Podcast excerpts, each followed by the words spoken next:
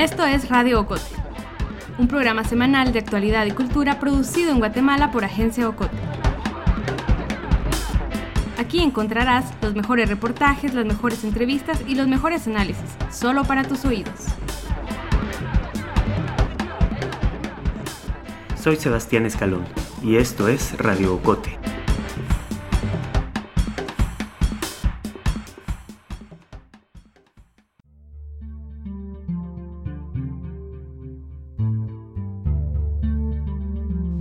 26 de abril, un tribunal de alto riesgo declaró inocente a Abelino Chu. Este joven maestro y activista de la Fundación Guillermo Toriello asesoraba unas comunidades quechís del Estor en Izabal. Estas comunidades estaban en conflicto con las empresas Cobra y XX1 que cultivan banano y palma africana. El 4 de febrero de 2017, dos años atrás, Abelino Chu fue capturado por la policía y enviado a prisión fue acusado de promover la invasión de una finca, de incendiar una plantación de palma africana y de ser parte de una organización delictiva. Durante el juicio, se demostró que ninguna de estas acusaciones tenía sustento alguno. Unas horas antes de la sentencia, hablé con Abelino Chub a través de las rejas de las carceletas de la torre de tribunales. Es triste para mí, ¿verdad? No solo para mí, también a mi familia. ¿Verdad? Eh, las condiciones eh, en las cárceles es otro, ¿verdad? En las cárceles ya no te reconocen como un humano, ¿verdad? Pero he pasado, me adapté durante los, el tiempo que he estado ahí, me he adaptado bastante. ¿Crees que va a dejar eh, secuelas en ti, eso de haber pasado tanto tiempo? Yo soy fuerte. Mm. Creo que me nací para eso, para ayudar a mis hermanos y hermanas a acuerpar las luchas y la resistencia de las comunidades. He venido trabajando con la Fundación Guillermo Toriello, ¿verdad? en acompañamiento a las comunidades desamparadas, marginadas, oprimidas por el mismo Estado de Guatemala.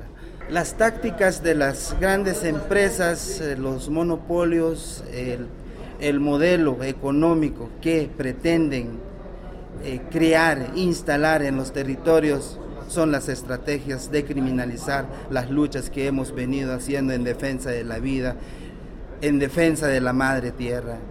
Si fuéramos instrumento de ellos, no estaría yo en la cárcel como a muchos hermanos también que han sido privados de libertad y algunos han sido condenados por ser defensor de los derechos humanos. Y ahora que termine este proceso, ¿cómo ves tu futuro? Si la sentencia es positiva para ti, ¿qué piensas hacer? No soy la primera persona que ha sufrido esto, hay que tenerlo claro. Han habido muchos casos, desapariciones, condenados a cientos, a 200 años de cárcel. Hay que perder el miedo. Nuestros abuelos han vivido muchas injusticias desde muchos años. Si hablamos de más de 500 años de opresión, esta lucha seguirá, ni un paso atrás. A mediodía, el tribunal dictó sentencia. Abelino Chup fue declarado inocente y el tribunal ordenó que se le devolviera su libertad. ¡Justicia para los presos políticos! El tribunal, presidido por Yasmín Barrios, no solo lo declaró inocente, además ordenó que el Ministerio Público investigara las irregularidades en los títulos de propiedad de las fincas de dichas empresas como se mostró durante el juicio, estas grandes fincas son producto del despojo del que han sido víctimas desde inicios del siglo XX las comunidades quechíes de Izabal. Antes de cerrar el proceso, la jueza Yasmín Barrios tomó la palabra para pedir que el derecho penal dejara de ser un instrumento para resolver conflictos agrarios. Estos problemas, dijo, deben resolverse mediante pláticas y mesas de negociación, y no en los tribunales. En Guatemala y en el resto de América Latina, la detención y los juicios contra líderes campesinos y ambientalistas son frecuentes. Sirven para amedrentar a las poblaciones y darles a entender que la resistencia es inútil, que la lucha por sus derechos solo las llevará a la cárcel. Para la abogada defensora de Abelino Chub, Jovita Tzul Tzul, el caso de las fincas del Estor demuestra este patrón de represión de las protestas sociales a través del sistema judicial. Creemos que este es un caso eh, armado, como decía uno de nuestros peritos, fundado en medias verdades eh, y que están estigmatizando y criminalizando a Belino por su trabajo como defensor de derechos humanos. También deviene de algunos de los patrones, ¿verdad?, de la criminalización que, como nosotros lo hemos dicho doctrinariamente, es la construcción de un enemigo políticamente seleccionado y en este caso hay una selección del trabajo de Abelino porque desde el momento en que Abelino, desde hace muchos años, ha estado apoyando, eh, acompañando comunidades eh, y ha puesto en evidencia las flagrantes violaciones de derechos humanos de empresas hacia personas ah, y hacia comunidades también. Y ahí es donde nosotros decimos, Abelino se constituye en la piedra en el zapato de, estas, eh, de esta red eh, familiar empresarial que está despojando tierra. Esta red empresarial identifica a Abelino como ese agente protector de derechos humanos y por eso se le criminaliza. Otro ejemplo reciente en la historia de Guatemala es el de los pescadores del Estor. En 2017, cuando vieron que el lago de Izabal se teñía de rojo, decidieron protestar. Bloquearon la carretera que llevaba la compañía guatemalteca del níquel. Los pescadores acusaban a la minera de ser responsable de la contaminación.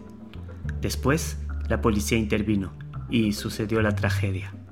Estoy ahora con Alejandra Gutiérrez. Ella es fundadora y directora editorial de Agencia Ocote. Alejandra investigó el caso de los pescadores de Izabal. En su reportaje nos cuenta este hecho que pasó casi desapercibido en los medios de comunicación.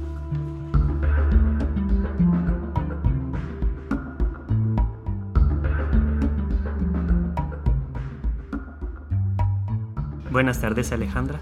Hola Sebas, buenas tardes. ¿Puedes decirnos quién era Carlos Más y contarnos el último día de su vida? Carlos Más era un pescador quechí de 27 años, eh, pescador artesanal, como la mayoría de pescadores del store. Él no era un líder ambientalista, digamos, no llevaba mucho tiempo de, estar, de estar eh, en, la protección del, ambiente. Y el 27 de mayo él sale junto a, a sus compañeros, digamos, compañeros de la gremial, entonces bloquean la carretera ese día como venían haciendo desde hacía varios días. Hay un intercambio y un alboroto tremendo en el que mm, la policía, que había un despliegue policial bastante grande con policías que venían de, muchas partes del país, y eh, los pescadores tiran piedras y reciben balazos. Se, se, habla, o sea, los testigos hablan de balazos de parte de la policía. Carlos Más cae herido, cae muerto instantáneamente en la carretera y la policía nunca, nunca detuvo, digamos, no se detuvo, o por lo menos lo que dicen los testigos es que la policía nunca dejó de, disparar, de hecho hay otro herido. ¿Por qué protestaban los pescadores del Estor? Hacía unos días, o un, sí, unos 15 días de esto, digamos, del evento del 27 de mayo, en el que empiezan a ver las aguas del, del lago teñidas de rojo las orillas, que es donde, donde, ellos, donde ellos pescan. Y entonces ellos acusan a la mina de la contaminación y, pues empiezan a poner denuncias a las autoridades. ¿Qué pasó? Eh, ¿Hubo negociaciones? Pusieron eh, denuncias, fueron a la municipalidad, a gobernación, Ministerio de Ambiente, digamos que visitaron diferentes instituciones y no obtuvieron respuesta o la, respuesta que ellos esperaban eh, parecía un, como, como una respuesta muy pasiva, entonces deciden bloquear la carretera a partir de esa respuesta pasiva. Entonces con este bloqueo sí que hay una reacción, una reacción en la que llegan al store el ministro de Ambiente, llega al store eh, diputados. Sin embargo, son unas, eh, unas reuniones de negociación en las que ellos sienten que definitivamente no había ningún interés en investigar qué sucedía con el agua. ¿Y cuál fue el saldo del intercambio de balazos y piedras? Pues el, el saldo es que Carlos Más murió, hay otro herido, Alfredo Maquín, que pues que todavía tiene una bala incrustada en el cuerpo, está herido todavía después de todo este tiempo. Dos de, dos de los pescadores de la gremial siguen detenidos y luego otros de la junta, de, de la junta directiva siguen, digamos, un proceso judicial y digamos que hay mucho miedo. El saldo, el saldo primero es el saldo de la vida de, de Carlos Mast, pero luego también es el hecho que, la, que los pescadores ya no, ya no se quejaron más, digamos, y que el Estado no, no dio ninguna respuesta. ¿Qué pasa tras la muerte de Carlos Más? ¿Hubo una investigación que permitiera saber eh, quién disparó y cuáles fueron las circunstancias de su muerte? En teoría hay una investigación, sin embargo han pasado dos años y no hay ninguna respuesta. No hay, no hay digamos, no hay avances, había pruebas de balística, eh, o sea, se quedaron casquillos de bala en la carretera, eh, eh, muchos testigos, fotografías, y mm, el Ministerio Público responde que no puede dar respuesta porque está en investigación el caso. La policía directamente dice que tampoco puede hablar sobre, lo, sobre sus elementos en ese momento. Entonces te diría que todo es un limbo. Eh, ¿Hablaste con la viuda de Carlos Más? ¿Ella sigue buscando justicia? Cristina Scholl sigue, sigue buscando justicia, está, está de cerca con el, con el bufete de, derechos humanos que llevan el caso y entonces ella sí pues insiste en que, en que se haga justicia y se sepa quién, quién lo hizo. Sin embargo, también pues está, lo que yo percibí es que está muy sola, digamos, o todos están muy solos ahí. El Estor es un municipio alejadísimo de todo, ¿no? ¿Usted vio el agua el agua del lago que estuvo. Sí, sí, yo vi. Ahí vi el agua bien rojo.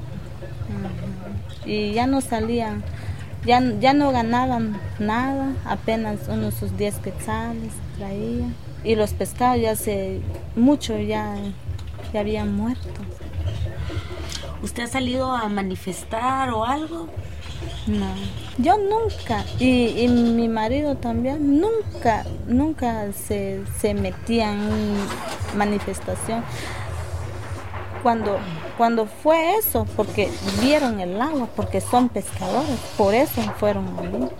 Ellos nunca, no, no, no son mareros, no son, fueron allí porque vieron que el agua estaba contaminada. ¿Cómo ¿Cómo fue su vida después del asesinato de Carlos? Pues desde que él murió no, me siento bien en mi casa porque me quedó un hijo y nadie nos está ayudando. nadie, solo mi papá me regala mi comida y a mi hijo también. Pero estoy sacando adelante a mi hijo sola.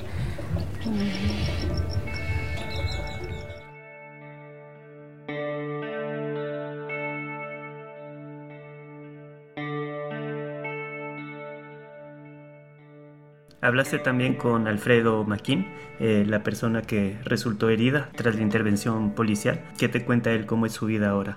Sí, Alfredo Maquín era otro, es otro pescador, bueno era, porque ahora se le complica muchísimo salir a pescar, que igual que Carlos Más, digamos que se unió al movimiento eh, por, por, el puro interés en defender el ambiente o en defender el agua, que es pues, pues su fuente de trabajo también. Alfredo Maquín fue herido tiene una, una bala, una bala en la pelvis, nos, nos mostró su, la radiografía, eh, las recetas de la medicina, vive en una situación muy complicada, de, de, mucha pobreza, sus hijos enfermos, digamos, y entonces le complica muchísimo porque ya no puede salir a pescar, que era su, su modo de vida y de, y de sostenerse, ¿no? ¿Usted siente miedo ahora así como que de o de la empresa, de la policía? No, no, no. Yo tengo miedo con la pobreza porque ya no puedo, como le he dicho, no puedo trabajar así normalmente como, como antes. No puedo ir a, a pescar diarios. Un día a mí me tocaba, otro día le tocaba a mi yerno. Cuando venía mi yerno me voy yo. Cuando venía yo y me, se iba él. Teníamos comida, como como para trabajar. Pero hoy el dolor casi no me deja mucho estar sentado ni parado. El dolor es, sí. Pues como le dije a mi señora, Si ustedes miren que ya me quedé tirada en la cama, le dije, ustedes miren que hagan, pero ya no, ya no me compran medicina. Ahí voy a estar, déjame morir aquí, porque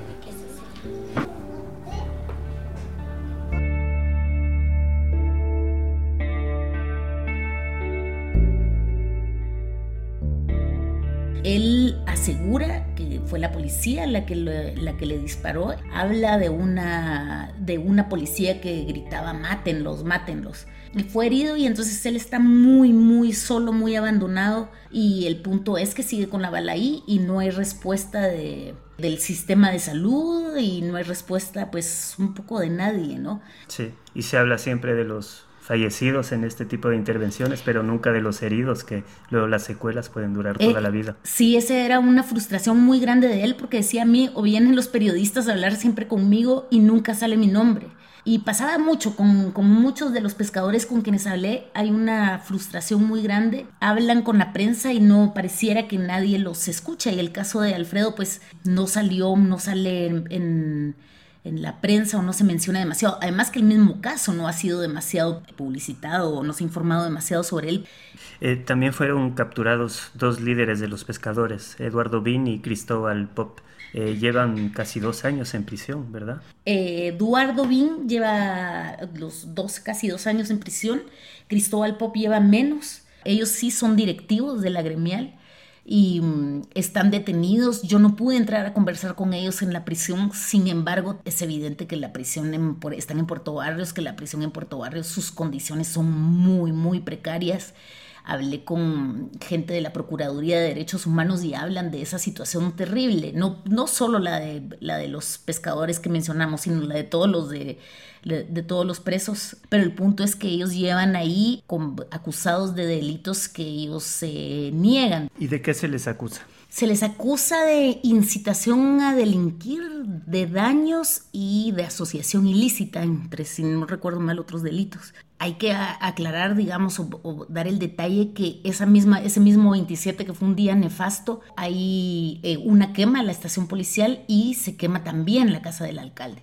El alcalde mismo acusa a los pescadores, sin embargo, testigos, digamos, los pescadores, pero también de otras organizaciones y testigos, niegan la participación de los pescadores y se dice que son otros pobladores. Pero el punto es que señalan justamente a los directivos de la gremial sobre, sobre estos delitos que ellos niegan su participación. Sí, la compañía guatemalteca del níquel tiene todo un historial de violencia. ¿En qué otros casos está envuelta? Bueno, podríamos decir que el, la compañía guatemalteca de níquel desde su inicio, desde que se da la concesión, está relacionada con casos de violencia. Se discutió muchísimo la concesión de este territorio gigantesco que se le daba en ese momento a Exmíbal se señala también, digamos, o se, se, relaciona el asesinato de Adolfo Mijangos, que era diputado intelectual en los 70s, y el exilio forzado o el exilio de Bauer País. Por este mismo que ellos se oponían a esta concesión que consideraban que era un expolio para, para el país, se le estaba regalando.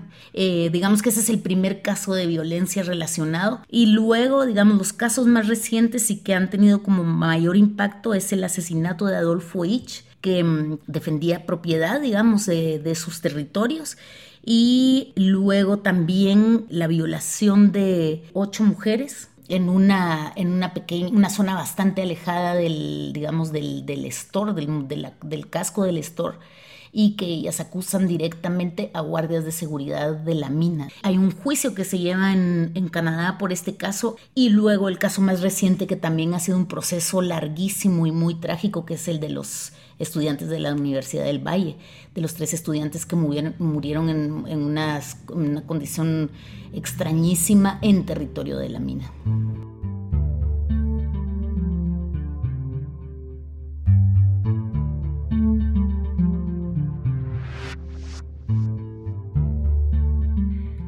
Estás escuchando Radio Ocote.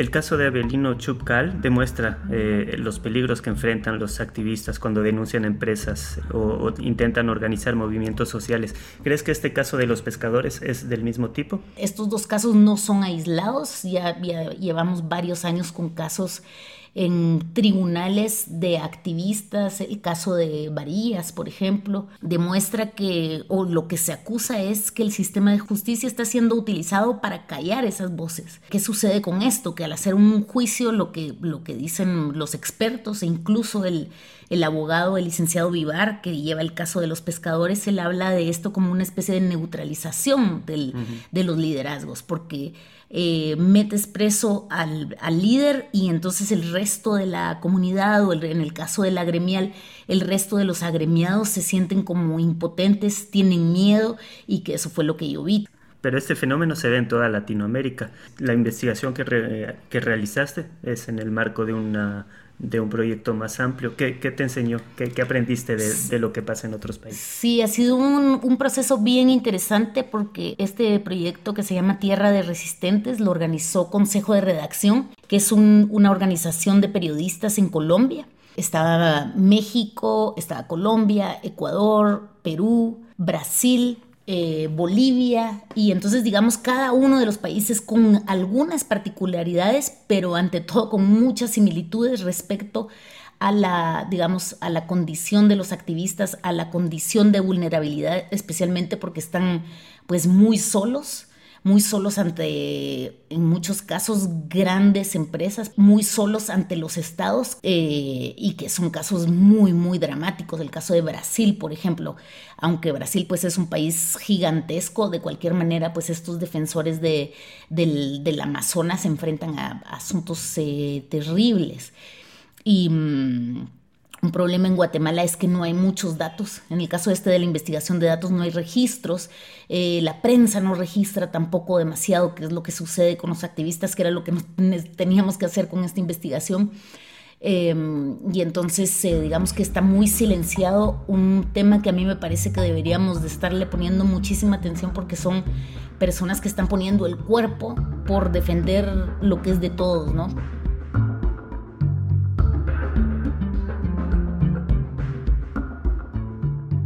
La semana pasada, el 9 de mayo, las aguas del río Trincheras en los Amates y Zabal se tiñeron de rojo.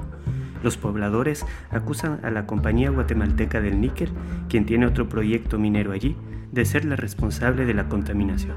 Nada ha cambiado en Izabal y la violencia puede volver en cualquier momento. Tierra de Defensores es un proyecto periodístico transnacional coordinado por Sala de Redacción en Colombia. Alejandra Gutiérrez es periodista y directora editorial de Agencia Ocote. Puedes leer su reportaje y los otros textos del proyecto en la página agenciaocote.com. La música en esta sección era de Kevin MacLeod.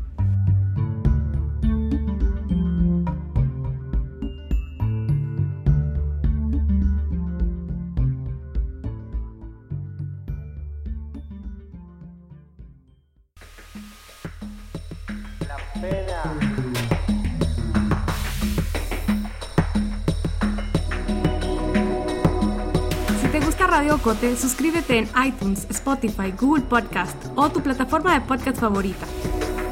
Síguenos en las redes sociales de Agencia Ocote y busca nuestros contenidos en la página web agenciaocote.com.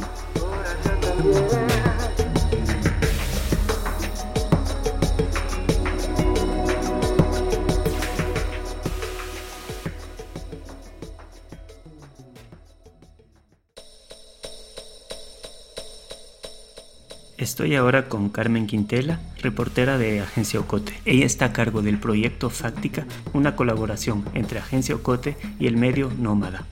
Buenas tardes, Carmen. Hola, Sebas, ¿qué tal?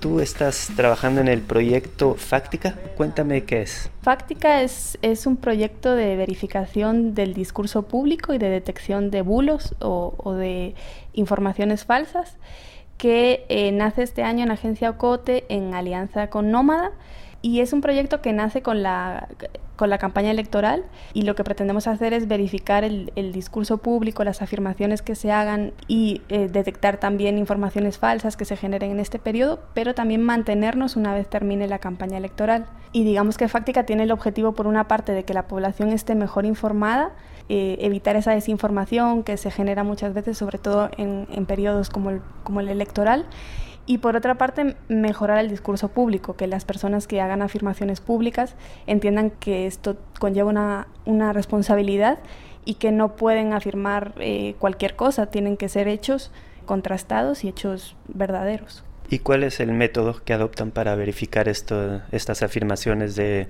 los políticos y de otras personas influyentes? Pues en Fáctica utilizamos un método que, está basado en métodos de otros medios que hacen verificación eh, del discurso público, como chequeado en Argentina o verificado en México que se basa pues primero en seleccionar una, una afirmación eh, dicha en el ámbito público, una afirmación relevante, o eh, ya sea porque la frase es relevante, relevante o porque la persona que lo dijo lo es. Y después lo que hacemos es primero verificar que realmente dijo esa frase, que no, que no hubo una mala interpretación de la frase. Eh, después contactar con la persona que la dijo para que nos cuente cuál, qué fuente utilizó y, contrastar esta información con, con, demás fuentes, con la fuente oficial, con, con, la fuente que nos dice esta persona, con fuentes alternativas. Y ya por último hacemos una clasificación de si la afirmación es eh, verdadera, falsa, engañosa o si no hay datos que, que la respalden. Cada semana en la página eh, agenciocote.com y también en Nómada vamos a tener eh, cuatro nuevos chequeados eh, de lo que han dicho especialmente los candidatos. En esta ocasión te interesaste en algo que dijo el alcalde metropolitano Ricardo Quiñones, que también busca mantenerse en este puesto en las elecciones próximas. Escuchemos lo que dijo. Y el sistema de buses debe también de tener medidas importantes que aporten al medio ambiente y a la contaminación. En ese sentido, en Transmetro estamos dando pues, esos pasos hacia adelante. Los buses que tenemos en el sistema de Transmetro son buses que utilizan motores Euro 5 responsables con el medio ambiente, que contaminan menos que un motor de motocicleta. Y con esto poder seguir viendo hacia adelante. Según el alcalde, los transmetros están equipados con motores eh, que cumplen la norma Euro 5. Eh, cuéntanos qué es esta norma europea. Pues e, esta norma es, es digamos, un, conjunto de reglas que, eh, de la Comisión Europea que fueron aprobadas por el, por el Parlamento Europeo y, pues es una norma que establece como los requisitos técnicos que deben tener los vehículos para la emisión eh, de partículas contaminantes. ¿no? Entonces, en Europa, pues eh, eh, los fabricantes que comercializan vehículos, pues ya tienen como tienen que cumplir esta norma para, para regular las, las emisiones de gases. O sea que es una norma que garantiza que los vehículos emiten pocas partículas y contaminan poco. Sí, en efecto. La contaminación en la ciudad de Guatemala pues es ya una verdadera amenaza para la salud de los capitalinos, por lo cual sí sería importante que que los vehículos cumplieran normas de emisiones como se cumplen en otros países. Pero dime, ¿los autobuses del Transmetro cumplen con esta norma como lo afirma el alcalde? Pues, pues el alcalde Ricardo Quiñones eh, dijo en esta entrevista que los buses del sistema de Transmetro eh, utilizan motores Euro 5. Nosotras lo que hicimos fue consultar con, con el vocero de, de, la municipalidad si esto era así y, y, él nos dijo que sí, que todos los autobuses eh, que, están en la línea de Transmetro mm, cumplen con la normativa. Y ahí está como la importancia de no quedarse con el, con el discurso oficial y como ir un poco más allá. Eh, nosotras lo que hicimos fue hacer una solicitud de información pública a la municipalidad y con la información que nos dieron pues descubrimos que no, que no todos los autobuses de la, de la línea de Transmetro tienen este motor. Algunos sí, pero, pero no todos. según la información pública, hay 208 eh, unidades de Transmetro y de estas 208, 111 utilizan este motor, es decir, que 97 no la utilizan. el 47% de los autobuses no tienen este motor, que es una cifra bastante grande como para hacer una afirmación de que todos los autobuses eh, sí tienen este motor, ¿no? ¿Y es cierto que estos buses que sí cumplen eh, contaminan menos que una motocicleta? Digamos, en, en, en, Fáctica concluimos que no se puede hacer esta generalización. Los motores Euro 5 contaminan menos que algunas motocicletas, pero no que todas las motocicletas. De hecho, eh, pues investigamos un poco cuáles son las motocicletas más vendidas en, en, Guatemala según, según alguna marca y pues llegamos a esa conclusión, ¿no? que, que los motores no, no contaminan eh, o digamos contaminan menos que, que, algunas motocicletas, pero no, no que todas. Con lo cual la afirmación del alcalde es... Es falsa.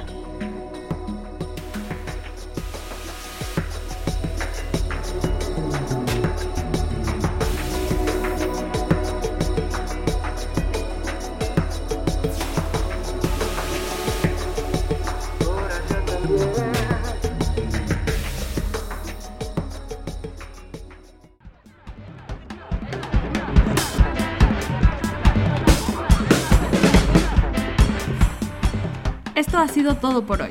Regresaremos con más la próxima semana. Radio Ocote es producida en Guatemala por el equipo de Agencia Ocote. Lucía Reynoso, Carmen Quintela, Alejandra González, Julio Serrano y Alejandra Gutiérrez. Ingeniera de sonido, Jimena González. Música original, Juan Carlos Barrios. Coordinación, Sebastián Escalón.